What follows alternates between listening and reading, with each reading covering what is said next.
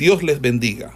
Reciban un cordial saludo por parte del Ministerio El Goel y su centro de formación, quien tiene el gusto de invitarle a una exposición de la palabra de Dios en el marco del programa de formación de biblistas e intérpretes de las Sagradas Escrituras, hoy con la asignatura de Bien, Dios le bendiga y Dios le guarde. Eh, le habla el pastor Jonathan Jiménez. Bienvenido a esta asignatura homilética, donde el día de hoy estaremos en la lección número uno, sentando las bases sobre el ministerio de la predicación. Lo primero que tenemos que entender es qué es predicación o qué es predicar o qué es un predicador. La palabra predicador hace referencia a alguien que enseña un dogma de fe. Repito, predicador es alguien que enseña un dogma de fe. Y se podría definir con la palabra sencilla, que es un término que se aplica a alguien que pronuncia sermones, generalmente eh, un dogma de fe, una doctrina, un dogma de cultura o un dogma normática o de preceptos. Y aún añado enseñanzas teológicas. Basado a esta definición, podemos decir que predicador es alguien que transmite un mensaje a otros, por así decirlo, alguien que hace homilia o alguien que transmite sermones. Es importante nosotros entender qué es un predicador y cuál es la función de un predicador, para que así nosotros podamos entender claro cuál es nuestra asignación de parte del Señor. Nuestro Señor Jesucristo, cuando llama a los apóstoles en el libro de Mateo, su capítulo 10, que es un capítulo que está bien organizado en cuanto a la elección de los apóstoles, en cuanto a la comisión de los apóstoles, en cuanto a la delegación de los apóstoles, en cuanto también a ser enviados ellos al envío de los apóstoles. Si leemos Mateo, capítulo 10 a la altura del versículo 7, dice, y yendo, predicad diciendo, el reino de Dios se ha acercado. O sea que vemos como el Mesías, cuando elige a los apóstoles, lo manda a predicar. Lo manda a predicar. Le dice que vayan por caminos de las ovejas de Israel y que no se vayan por camino de gentiles ni samaritanos y que prediquen. Lo primero que le dice el Mesías a ellos, después que lo elige, es que predicaran. Ahora, que iban a predicar? el reino, el evangelio del reino, era lo que predicaba el Mesías, era lo que predicaba Cristo. Si nosotros nos leemos el libro de Marcos a la altura de su capítulo 1, aquí Marcos nos enseña que Cristo predicaba el evangelio. Marcos capítulo 1, verso 14 y verso 15. Dice, después que Juan fue encarcelado, Jesús vino a Galilea predicando. Aquí aparece la palabra predicar, es decir, anunciar, enseñar, hablar acerca de una fe, de un dogma, hablar de un precepto, enseñar acerca de una fe o hacer homilia, de un sermón o un tema. Dice el versículo 14 que después que Juan fue encarcelado, Jesús vino a Galilea predicando el que el evangelio del reino de Dios, diciendo el tiempo se ha cumplido y el reino se ha acercado. Noten, arrepentíos y creed en el evangelio. La base fundamental de un predicador debe ser anunciar el reino de Dios. Debe ser anunciar el reino de Dios.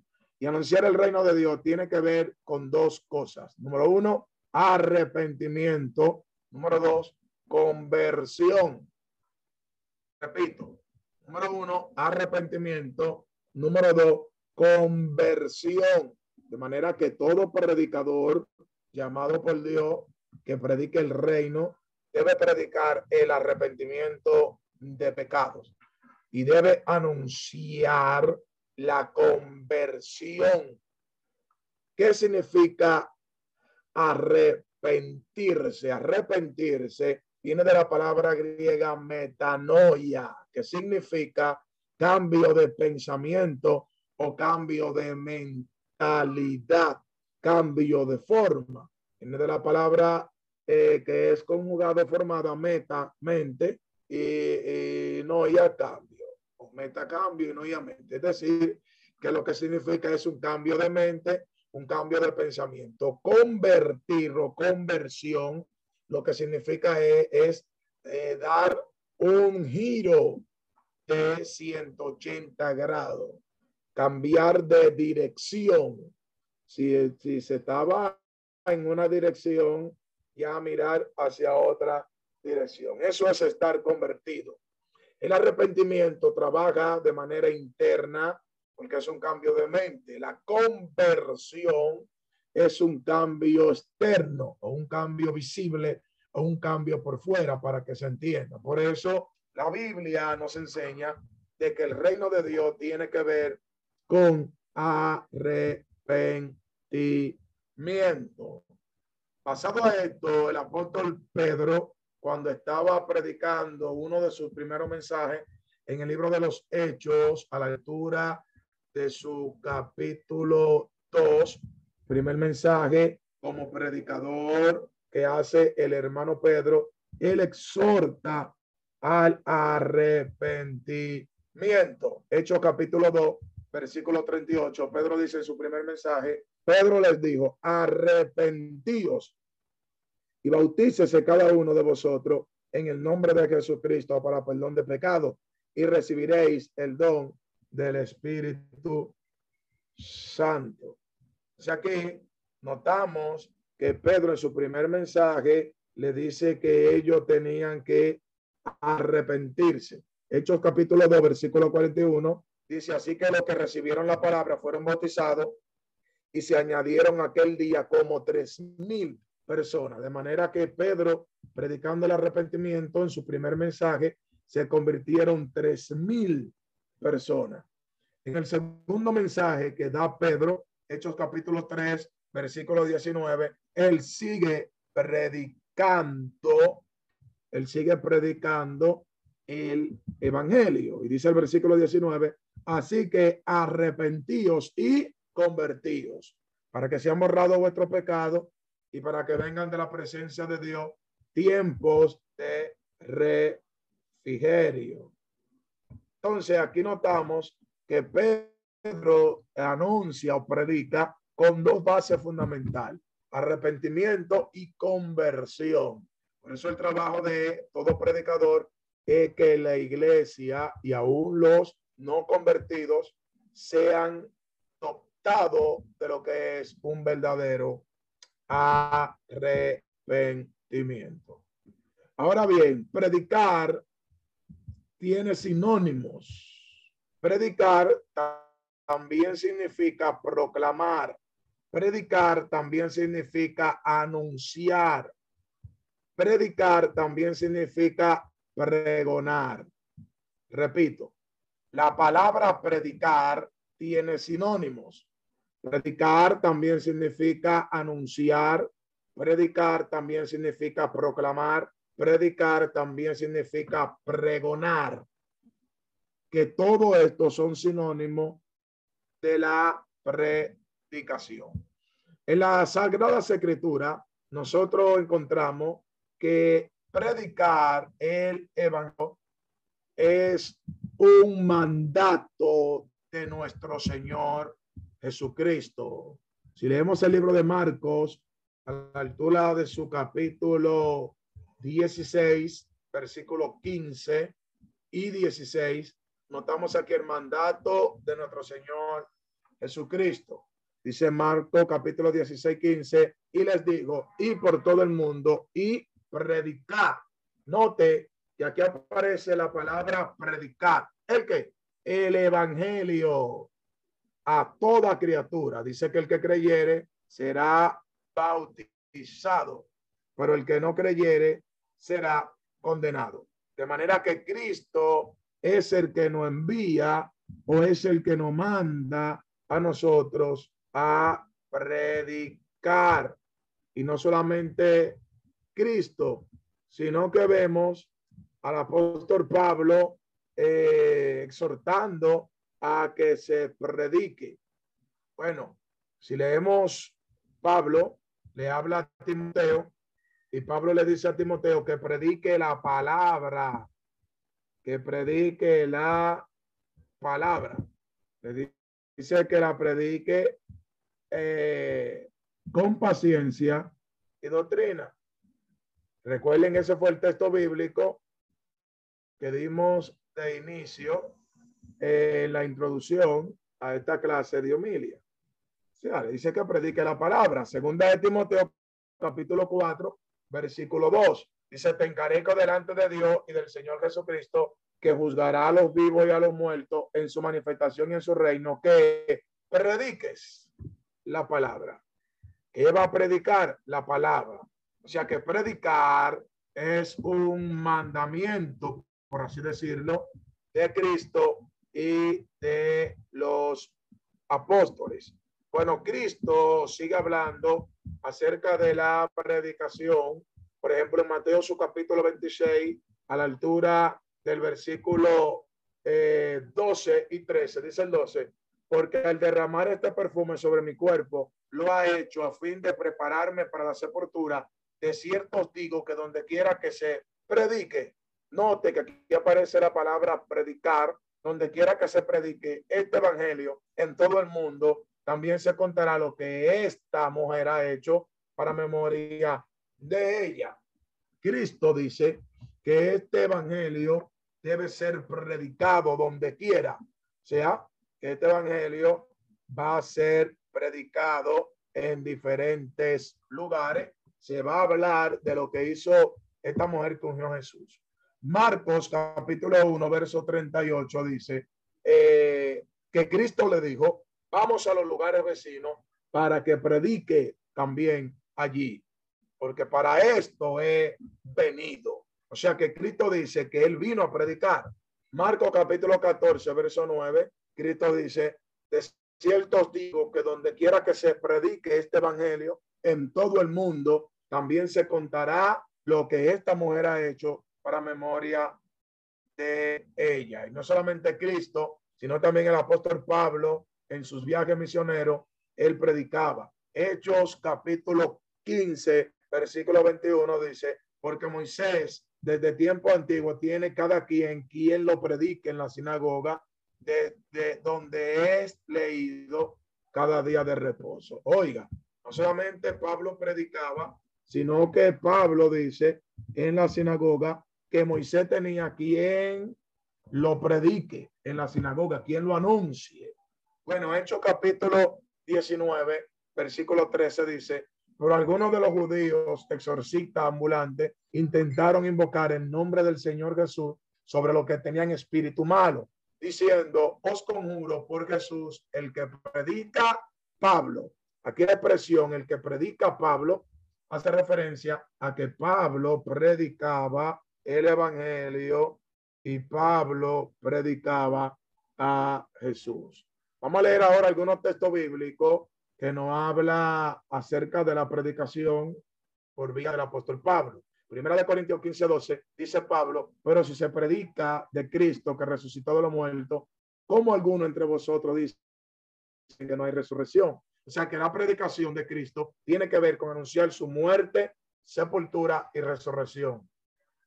Gálatas capítulo verso 9 dice, como antes os he dicho, también ahora se lo repito, que si alguno os predica diferente evangelio. Pablo aquí dice de que hay personas que están anunciando o predicando un evangelio diferente. Pablo exhorta que no se puede predicar un evangelio diferente. Gálatas capítulo 1, versículo 23 dice, solamente oían decir, aquel que en otro tiempo nos perseguía, ahora predica, que parece la palabra predicar, predica la fe que en otro tiempo asolaba. O sea, recuerden que el apóstol Pablo llegó un momento que él perseguía a la iglesia, pero luego está predicando esa fe que él mismo asolaba. Colosenses capítulo 1, versículo 23 dice, si en verdad permanecéis fundados y firmes en la fe y sin moveros de la esperanza del evangelio que habéis oído, el cual se predica. Pablo dice que se predica en toda la creación. Se predica en toda la creación que está debajo del cielo. Pablo dice que este evangelio se predica debajo de toda la creación que está en el cielo. Bueno, Mateo capítulo 24, Cristo también hablando de los eventos que van a venir, él habla acerca de la predicación del evangelio. Mateo 24, 14 dice, y será predicado este evangelio del reino en todo el mundo para testimonio a todas las naciones y entonces vendrá el fin. Y dice aquí Cristo que será predicado este evangelio en todas las naciones y entonces vendrá el fin. Nosotros creemos en una iglesia que será trasladada, arrebatada, movida al cielo inmediatamente entra en vigencia la gran tribulación, donde Dios disciplinará eh, lo que es el pueblo de Israel y aún los injustos o los impíos o los que no eran justos o los que no decidieron aceptar a Jesús. Dice que habrán ángeles que estarán predicando el evangelio. O sea que hasta los ángeles en el área de Apocalipsis durante la oración estarán predicando el evangelio. Bien, pasado a esto que le he enseñado, eh, a este conjunto de ideas, a estos textos bíblicos, quiero que entendamos que la palabra predicar viene de la palabra griega queruso, queruso. Y queruso, como ya le he hablado, significa proclamar, pregonar, publicar, divulgar, anunciar, un tema de fe. O sea que la palabra predicar viene de la palabra queruso, queruso. Ahora bien, el predicador o todo predicador debe entender que hay cuatro términos que de nosotros debemos tenerlo claro que debe dar en un predicador. Cada predicador debe tener cuatro términos en cuanto a una base fundamental para partir de ahí, para buscar en función de su llamado o su ministerio. Para que se me entienda, bajo la línea del estudio de la palabra, todo predicador debe operar bajo cuatro términos. Y estos términos son, número uno, talentos. Un predicador debe tener talento. Número dos, don. Un predicador debe tener dones espirituales.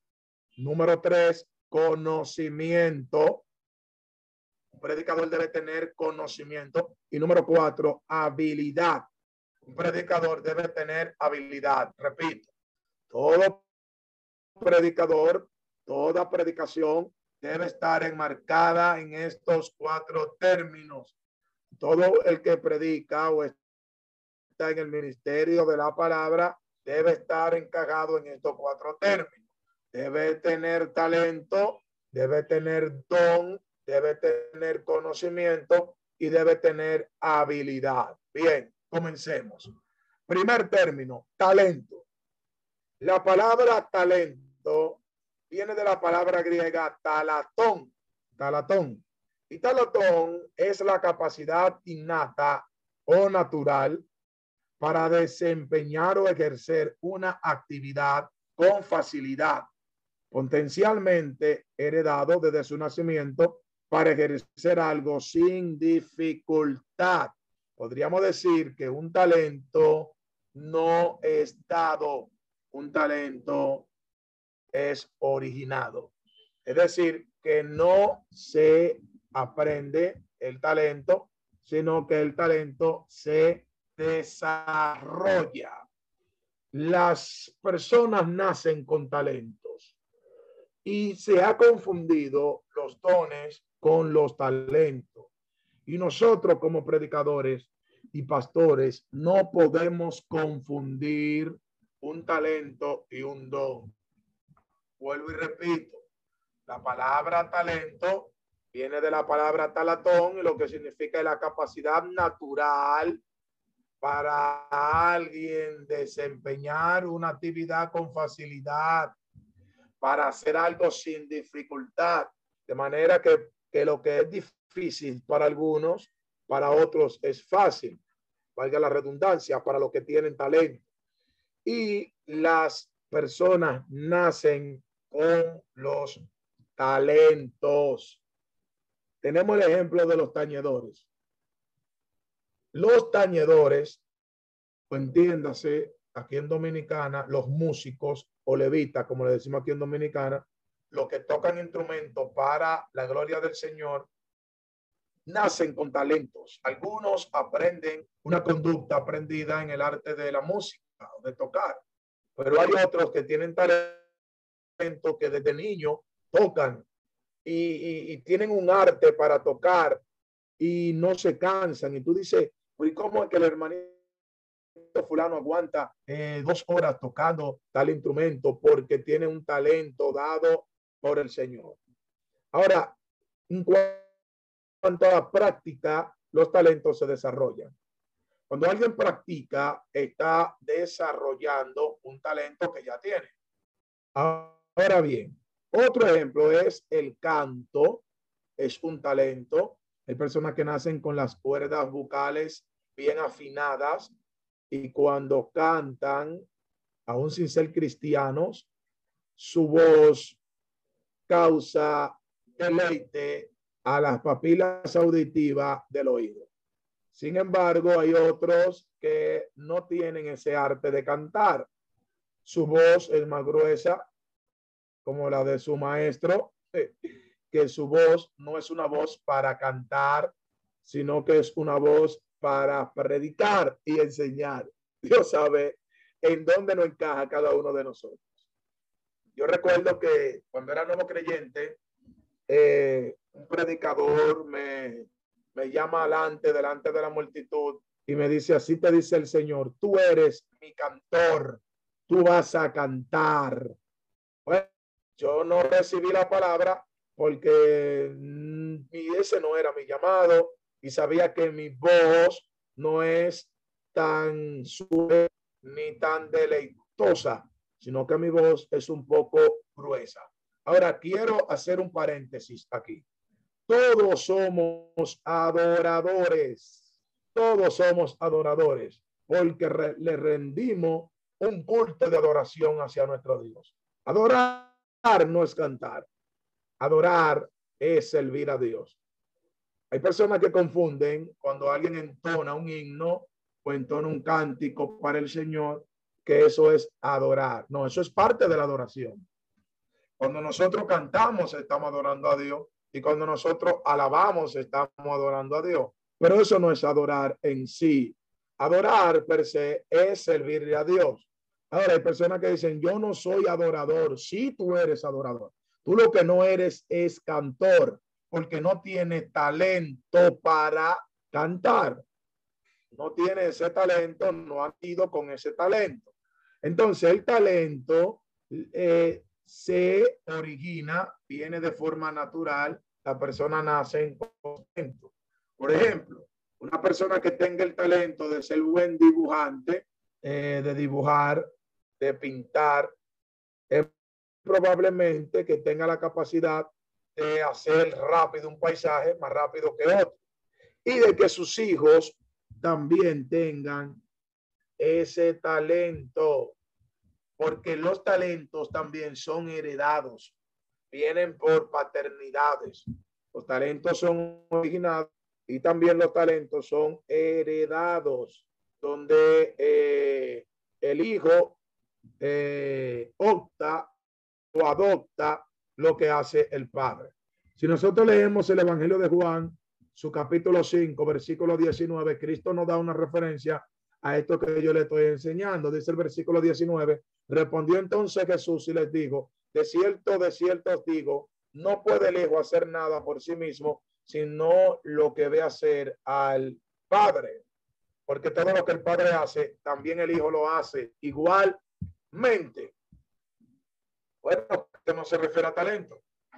Por aquí Cristo enseña que lo que el Padre hace, el Hijo también lo hace. De manera que si un padre tiene talento de ser un buen adorador o cantor o ser un buen tañedor, su hijo también va a ser un buen tañedor y también va a ser un buen cantor. De cinco hijos, es posible que tres sigan sus pisadas, porque los talentos son heredados. Los talentos son heredados. Entonces, es importante nosotros entender que los talentos son heredados y que son innatos, natural. Que hay personas que nacen con esos talentos. Y lo que hacen es que cuando practican, lo que hacen es que van desarrollando el talento o perfeccionando el talento que ya Dios le ha dado. Por eso, nosotros debemos entender que la palabra talento y don no es lo mismo. Por eso la palabra talento viene de la palabra griega talatón, que valga la redundancia, ya lo he dicho ya tres veces con esta, significa eh, el, el, el, el, uso que alguien le da a las cosas más rápida que otro, la habilidad o el desempeño que algunos tienen más rápido que otro de algunas cosas. Entonces, eso es talento. Ahora, los talentos eh, que Dios nos entrega, nosotros debemos desarrollarlos como predicadores, porque como predicador debemos tener talento. Hay personas que predican y no tienen talento. Nosotros debemos tener talento como predicadores. Hay personas que tienen talento y, y, y ese talento se ha confundido con el don de convencimiento. Bueno, yo todavía de manera personal no he encontrado en la Biblia el don de convencimiento en una persona. Lo que la Biblia sí me enseña es el que el que convence es el Espíritu Santo. El que convence de pecado, de juicio y de verdad a la humanidad es el Espíritu Santo, no el hombre que predica.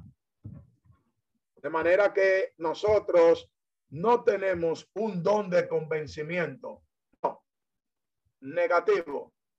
Lo que nosotros tenemos es un talento a la hora de predicar. Y cuando predicamos, la gente quiere seguir escuchando y la gente no quiere despegarse de la enseñanza porque ese hombre y esa mujer tiene un talento para hablar y tiene un talento para enseñar y la gente dice, no quiero dejar de escuchar a ese hombre, no quiero dejar de escuchar a esa mujer que está enseñando, porque mientras me enseña, hay algo que me, me conecta a él, hay algo que me conecta a ella, hay algo que me lleva a seguir escuchando. Eso lo hace el talento, no un don o un falso don de convencimiento.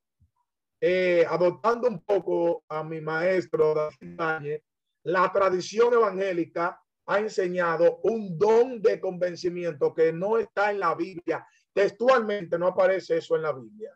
Un don de convencimiento. Lo que sí tienen los predicadores es un talento a la hora de predicar. Y el talento a la hora de predicar lo que va a hacer es que las personas se conecten contigo y no quieran dejar de escucharte. Por hay personas que se paran delante de un púlpito o de un estrado y media hora predicando y ya la gente está botezando, ya los niños están gritando, ya el pueblo está loco por irse, pararse ya, porque no tiene talento. Pero cuando hay alguien que tiene talento para predicar, van a pasar tres horas, gente se quedará ahí, van a pasar cuatro horas y la gente, mientras más tú predicas, más querrá, querrás escuchar. El talento es similar al arte de cantar. Cuando alguien tiene un talento para cantar, la gente lo quiere seguir escuchando. Dice, wow, qué voz tiene esa joven, qué voz tiene ese cantor. Me deleita mis oídos cuando él canta. Así mismo es el talento para la predicación. Cuando tú tienes talento en lo que haces, la gente eh, va a querer seguir escuchando, la gente va a querer que tú sigas predicando, la gente dejará de invitarte, la gente querrá que tú le prediques lunes, martes, miércoles, jueves. Eh, los impíos dirán, varón, no ha predicado hoy porque van a tener hambre de, de predicar. También el talento tiene un segundo plano o una segunda función y es que te ayuda a organizar de manera rápida un sermón. Hablamos de eso en la clase pasada, donde es, es conocido como el famoso bosquejo. Y ya de eso vamos a hablar en un futuro, donde hay personas que bosquejean un mensaje en fracciones de minutos en la mente, traen un bosquejo mental y pueden desarrollar un mensaje sin tener que apartarse a organizar un sermón bajo la guianza del Espíritu Santo, conforme a lo que ya han estudiado y conforme a lo que ya han hablado en la escritura. Eso es talento también, talento. Pasando al segundo término, que es el don. Ya hablamos de lo que es talento. Ahora vamos a hablar de lo que es don. Eh, bueno, Mateo 25, del versículo 14 en adelante, enseña que Dios nos va a pedir cuenta por los talentos que nosotros nos desarrollemos. Antes de pasar al don, no quiero pasar esto por alto. Dios nos va a llamar a cuenta por no usar los talentos o no multiplicar los talentos que se nos han entregado. Mateo 25, versículo 14, dice, porque el reino de los cielos es como un hombre que yéndose lejos, llamó a sus siervos y le entregó sus bienes. Verso 15.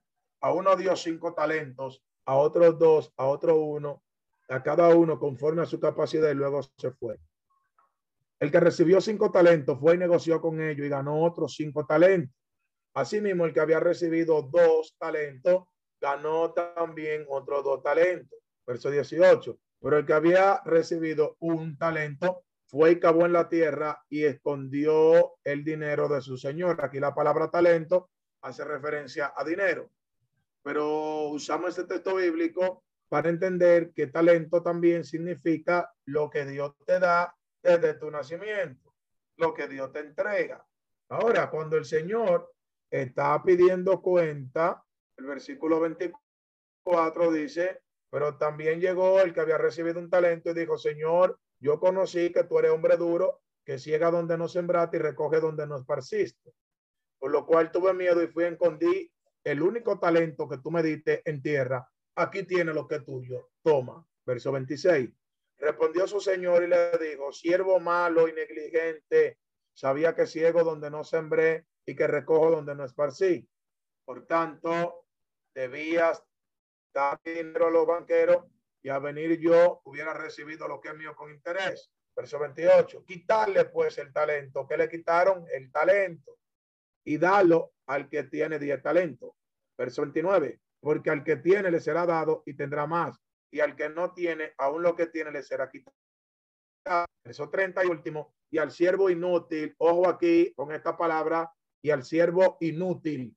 ¿Cómo le llamó Dios al que no desarrolló su talento? Un inútil dice el texto, echarlo en la tiniebla de afuera, y allí será el lloro y el crujir de dientes. Al que no desarrolló su talento le llamaron siervo inútil. Yo quiero que entendamos algo aquí. Nosotros somos siervos útil para el Señor. Ahora mismo yo estoy siendo útil. Yo no soy inútil en el Señor. Ni ninguno de ustedes tampoco. Nosotros somos útiles para el Señor. Ahora, me parece que Lucas 17 dice que cuando terminemos de hacer lo que el Señor nos manda, debemos decir, siervo inútil soy porque lo que debíamos hacer hicimos. Bueno, yo creo que eso se debe hacer en oración. Porque imagínese, usted se para en un estrado y predica la palabra y luego usted viene, viene y dice, soy inútil. Usted no fue inútil porque predicó la palabra. Ahora, cuando usted termine de predicar la palabra, usted orándole al Señor de rodillas, usted le puede decir a Dios, Señor, soy un siervo inútil delante de tu presencia, porque lo que tú me mandaste hacer, hice. De manera que no podía hacer nada sin que tú me hayas enviado. Por lo tanto, no podemos encajarnos en un siervos inútiles, porque la Biblia aquí claramente señala cómo Jesús llamó al que no desarrolló su talento, le llamó inútil. Y no solamente que le llamó inútil, sino que dice que lo mandó a la tierra de fuera y allí será el lloro y crujir de dientes. La expresión lloro y crujir de dientes hace referencia a castigo, hace referencia a juicio y en otros tipos de ideología a infierno. Entonces, los talentos deben ser desarrollados. No podemos eh, no usar el talento. Bien, segundo término, don. Pasemos al don. ¿Qué es un don? La palabra don viene de la palabra griega carisma. Viene de la palabra griega carisma. Y lo que significa es la capacidad espiritual impartida de manera sobrenatural por el Espíritu Santo. Y es impartido los dones para habilitar al creyente de nuevo. De manera que el que no ha nacido de nuevo y no está arrepentido, es imposible que el Espíritu Santo le reparta dones. Y estos dones son repartidos para el servicio correspondiente o un servicio específico. Yo quiero que leamos Primera de Corintios 7, 7. Ahí no habla de los dones o de un don muy especial, que es el don de continencia. Un don que casi nadie, nadie quiere. Pablo dice que cada quien tiene su propio don y el que él tiene el de continencia. Bueno, 1 Corintios 7, versículo 7, dice Pablo, quisiera más bien que todos los hombres fueran como yo, como él, que tenía continencia. Quisiera que todos los hombres fueran como yo, pero cada uno tiene su propio don de Dios. Uno la verdad de un modo y otro de otro. Bueno, el apóstol Pablo aquí en el versículo 7 dice que cada uno tiene su propio don. O sea que todos los creyentes tienen un don de Dios, tienen un carisma. Y la palabra don, en una definición básica, lo que significa es regalo. Bueno, el versículo 9 de 1 Corintios 7 dice, pero si no tienen don de continencia, cásense. Pues es mejor casarse que estarse quemando. Algunos dicen que el apóstol Pablo nunca se casó, era un Otros alegan que el apóstol Pablo tenía su esposa, murió, falleció y se quedó viudo por causa del reino eunuco por causa del reino y Dios le dio el don de continencia. Aquí vemos un don. Y Pablo dice que este don él lo tenía, pero que otros no. Por eso el versículo 7 dice que cada uno tiene su propio don, uno de una manera y otros de otra manera. De manera que los dones que Dios reparte son diferentes. Primera de Timoteo, capítulo 4, versículo 14. Vamos a ver lo que el apóstol Pablo le habla a Timoteo. Dice el versículo 14, no descuide el don que hay en ti, que te fue dado mediante profecía con la imposición de las manos del previsterio o prevístero. Pablo le exhorta a Timoteo que no descuide el don, que no lo descuide.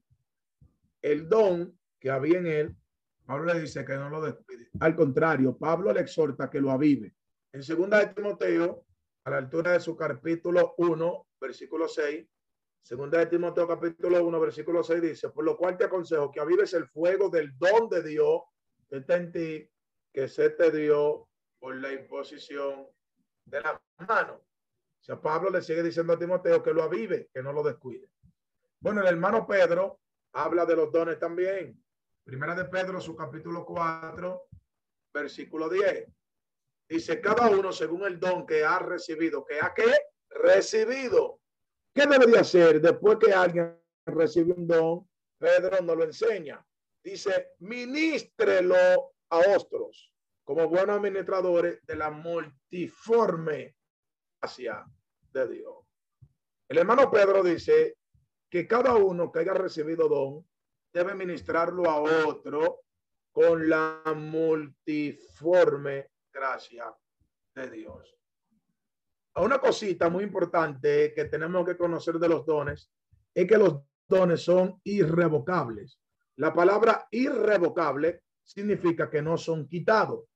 Romanos 11, 29 dice, porque irrevocables son los dones y el llamamiento de Dios. Algo aquí que nosotros no podemos, ¿verdad? Confundir y nosotros no podemos, amado, ignorar es que los dones son irrevocables. Y quiero, amado, que nosotros abramos un paréntesis aquí en esta clase. Mire, la mayor perdición de los predicadores es enfocarse en el don y no en la comunión devocional con Dios. Porque hay muchas personas que estando bajo un pecado, apartados, descarriados, pueden utilizar un don. Vamos aquí, vamos aquí. Un pastor se descarrea. ¿Deja de ser pastor? No. Sigue siendo pastor. Lo que se desactiva la función o el oficio pastoral, pero no deja de ser pastor porque tiene el llamado.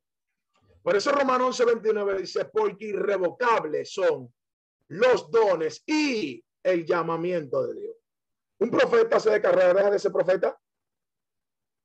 Un maestro se aparta, deja de enseñar, se le van los conocimientos, deja de ser maestro. No, porque es irrevocable. Yo he experimentado descarriado que aún descarriado han hablado en lenguas, aún descarriado han profetizado, aún descarriado han usado ciertos dones. Bueno, esto es una cuestión es un asunto de debate, porque hay algunos que dicen que no, otros decimos que sí, conforme a lo que nos dice la palabra del Señor. Dice que irrevocables y los dones, eh, que irrevocables son los dones y el llamamiento de Dios. Ahora bien, todo predicador debe llevar dones espirituales en su mensaje, en su mensaje. Tiene que llevar dones. ¿Qué son los dones espirituales? Bueno, yo defino los dones espirituales como el armamento espiritual que usa la iglesia para anunciar el evangelio. Los dones espirituales son las herramientas que va a usar la iglesia para poder predicar este evangelio. De manera que sin dones espirituales no se puede predicar el evangelio. Es como un maestro constructor que vaya a elaborar o a construir o edificar una casa y vaya sin martillo, vaya sin pico, vaya sin pala, vaya sin nivel, vaya sin el plano arquitectónico, vaya sin herramienta.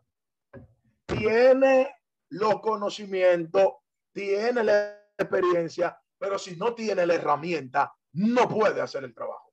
Es como un doctor que vaya a la sala de cirugía a operar a alguien si no tiene las herramientas necesarias para abrir el cuerpo, las pinzas para sacar o estirpar, el hilo para coser, la aguja para coser, el láser, el láser para coser, la luz que le alumbre.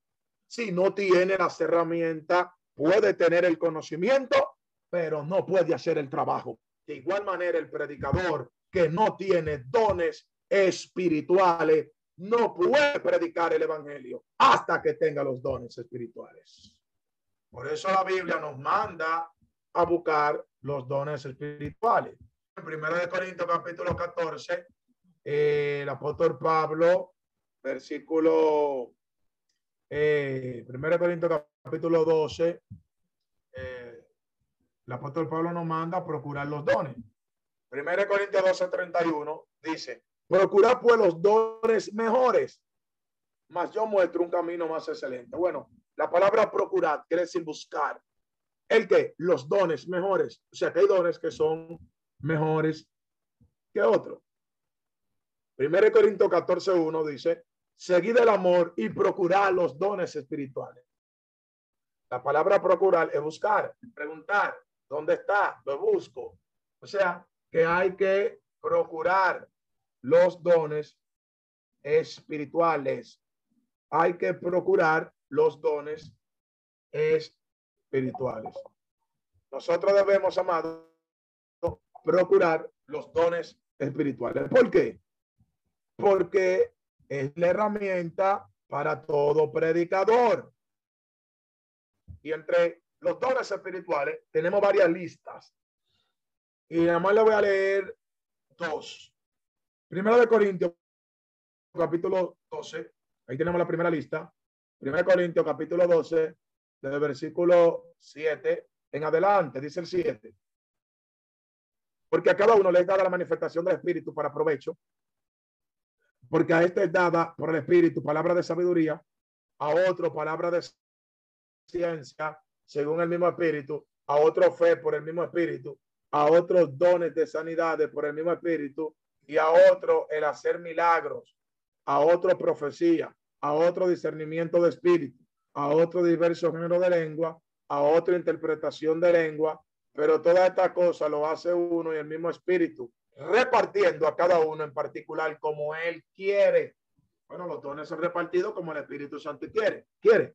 Por aquí vemos una lista de varios dones. Está la palabra de sabiduría, está la palabra de ciencia, está la fe, la fe, la fe, quiero hacer un paréntesis aquí, eh, el estudio no es un estudio de los dones espirituales, algo ahí tenemos que tener en claro, es un estudio acerca de la homilética, la base fundamental del predicador, pero no quiero pasar por alto que entendamos qué son los dones espirituales. Y aquí habla de fe, quiero detenerme aquí porque hay fe por salvación, hay fe por fruto, hay fe por don. Y aquí habla de fe como un don. Pastor, ¿cuánta fe hay? Una sola. Efesios capítulo 4 lo dice, versículo 5. Una fe, un Señor, un bautismo. Una sola fe. Ahora, la fe tiene diversidad de operaciones. Fe por fruto, Galatas 5:22. Fe por salvación. Efesios capítulo 2, verso 5. Fe por don. Primero 12. Aquí en este versículo 9.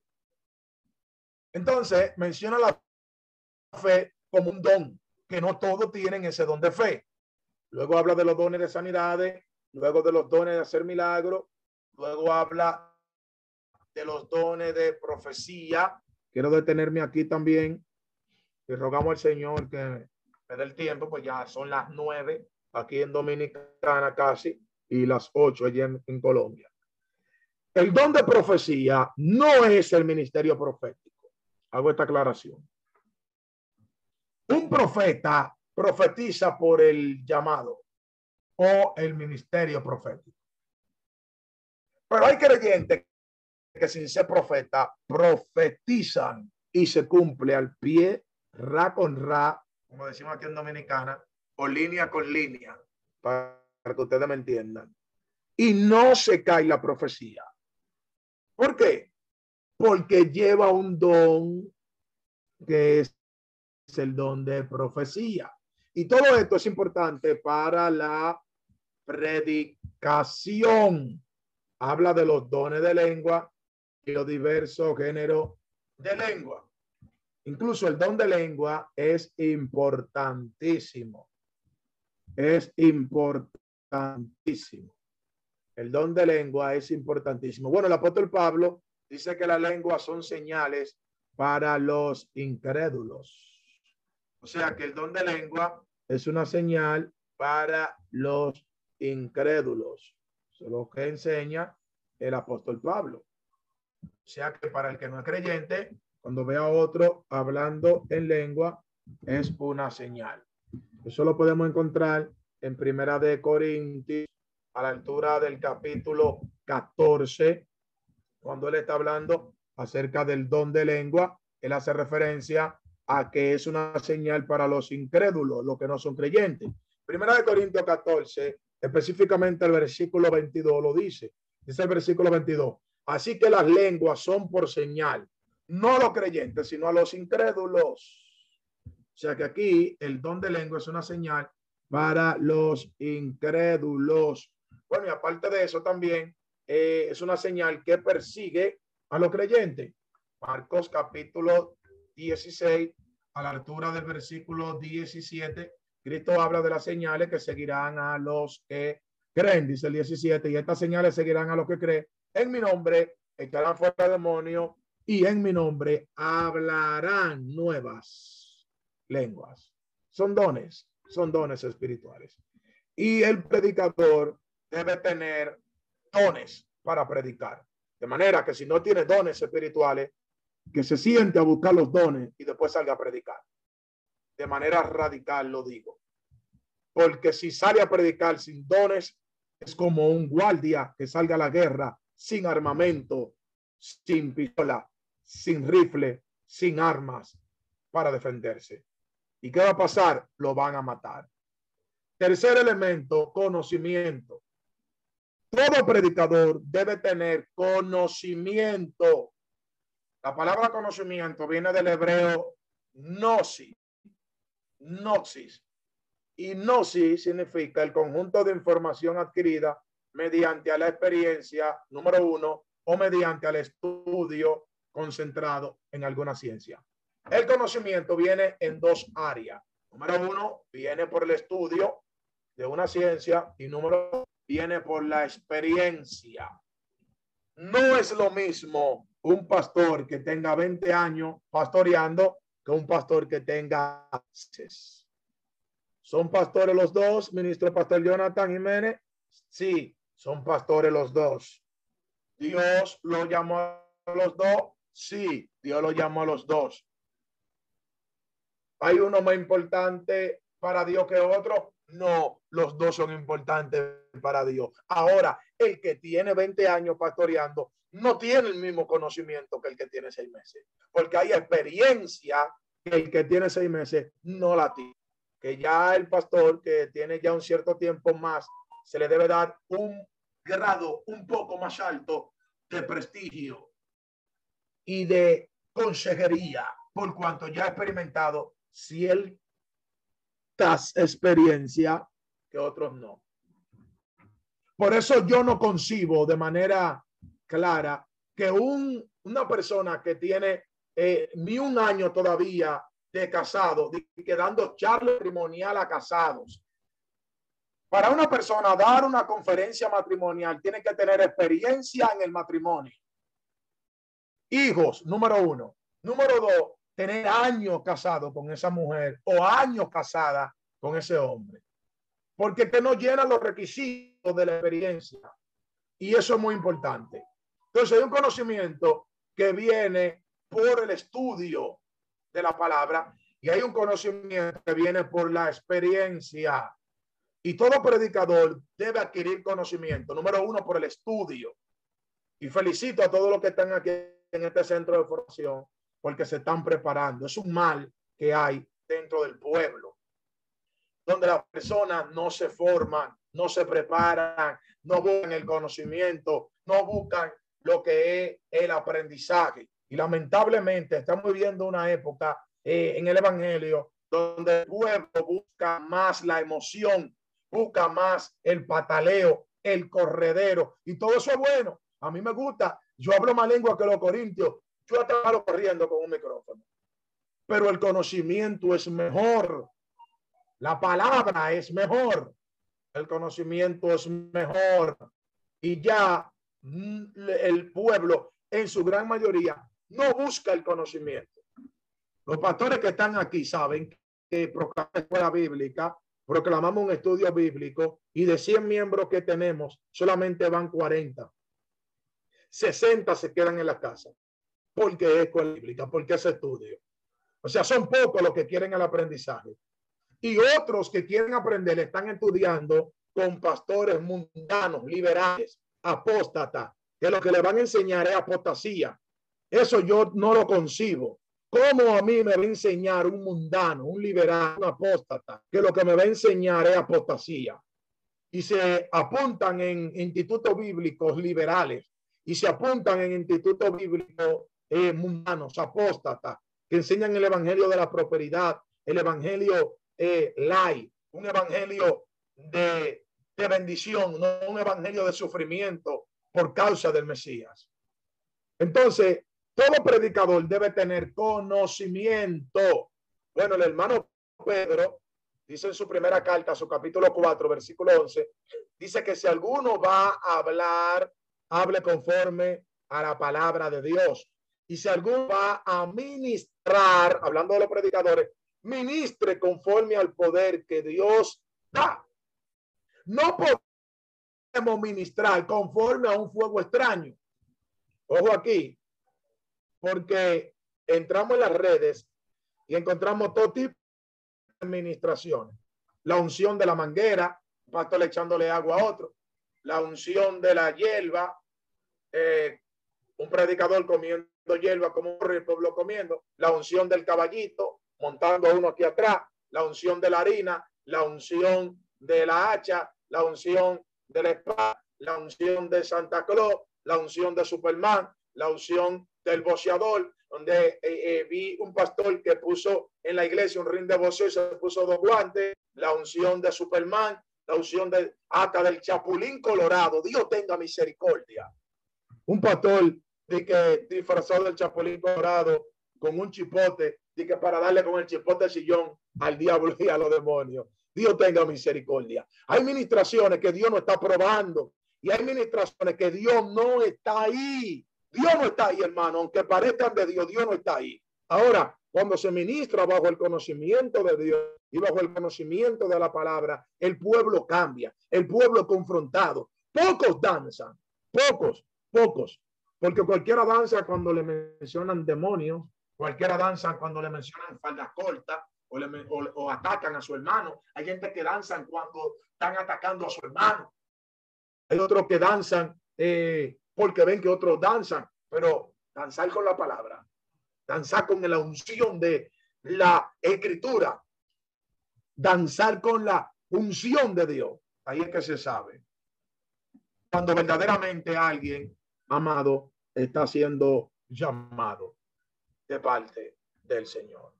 Entonces, todo predicador debe tener conocimiento por experiencia, número uno, y número dos, por estudio adquirido. Por lo cual, si Dios te llamó a la predicación, debe estudiar la Biblia, comprarte un diccionario bíblico, comprarte una buena Biblia de estudio, comprarte un comentario bíblico, comprarte una concordancia strong, invertir, invertir para el reino porque hay gente que invierten para ello, tienen buenas casas, tienen buenas televis buenos televisores, tienen buenos celulares, tienen buenas ropas, pero no tienen buenas Biblias. Y las Biblias están rotas, cayéndose a pedazos la Biblia, que empieza en Levítico y se termina en, en Tesalonicense, porque todas las hojas se han extraviado y no le compran ni siquiera un forro a su Biblia. Eso es parte también de la justicia.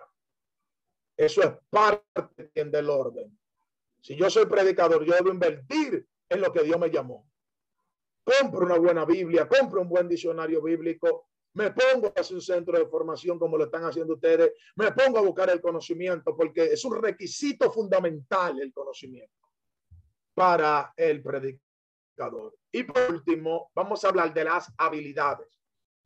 Las habilidades. Un predicador debe tener habilidades. Debe tener habilidad. Y la palabra habilidad viene de la palabra latina habilitis o habilitas. Habilitis o habilitas, que significa la aplicación correcta de cierto conocimiento a través de un talento o un don plenamente desarrollado. O sea que la habilidad es la aplicación de un conocimiento para ejercer un acto desarrollado. Por ejemplo, Besalel y Aolial, capítulo 31 de Éxodo.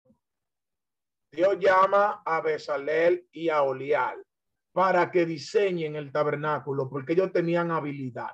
Aparte de tener conocimiento, aparte de tener talento, aparte de tener eh, sabiduría, aparte de tener un don, ellos tenían habilidad. Éxodo 31, versículo 1 hasta el versículo 4. Habló Jehová Moisés diciendo, mira, yo he llamado por nombre a Besalel, hijo de Uri, hijo de Ur, de la tribu de Judá, y lo he llenado del Espíritu de Dios en sabiduría, en inteligencia, eso es talento, en ciencia, la palabra ciencia significa conocimiento, eso es conocimiento, y en todo arte, es un don. Y dice el 4, para, ¿para qué? Inventar diseños, o sea, tenía habilidad para hacer diseño, para trabajar en oro, en plata y en bronce, dice el 5, y en artificio, de piedra para engastarla y en artificio de madera para trabajar en toda clase de labor. Y dice el 6, y aquí que yo he puesto con él a Oliab, hijo de Aisamac, de la tribu de Dan, y he puesto en él sabiduría, es decir, talento, en el ánimo de todo sabio de corazón, para que haga todo lo que le he mandado a ustedes. Entonces vemos que hay que tener habilidad. Hay que tener habilidad. predicador debe tener habilidad. En términos espirituales, habilidad significa desarrollar o combinar o aplicar algunos términos para traer bendición al Señor. Le voy a dejar una frase aquí en el chat de aquí mismo y se la voy a dejar en el chat de Signa también para que la tengamos presente. Cuatro términos que debe tener un predicador. Número uno, talento. Número dos, dones o don. Número tres, conocimiento. Y número cuatro, habilidad. ¿Cuál es la frase? Ya se la dejé ahí en el chat y ahí la pueden ver. La frase es, el talento se trae por nacimiento y el don es recibido por gracia de Dios. El conocimiento es adquirido por el estudio y la experiencia y la habilidad se desarrolla en la práctica. Dios le bendiga y Dios le guarde. Puede parar la grabación, hermana Perli, sea muy amable. Hemos terminado la clase por el día de hoy. Eh, todavía me quedan algunos 20 minutos y quiero agotarlo en la, en la participación de los estudiantes. Pueden levantar las manos si tienen alguna pregunta eh, o quieren Esperamos que este estudio haya sido de bendición para su vida y ministerio. A Dios sea la gloria. Este es el Ministerio El Goel, vidas transformadas para cumplir el propósito de Dios.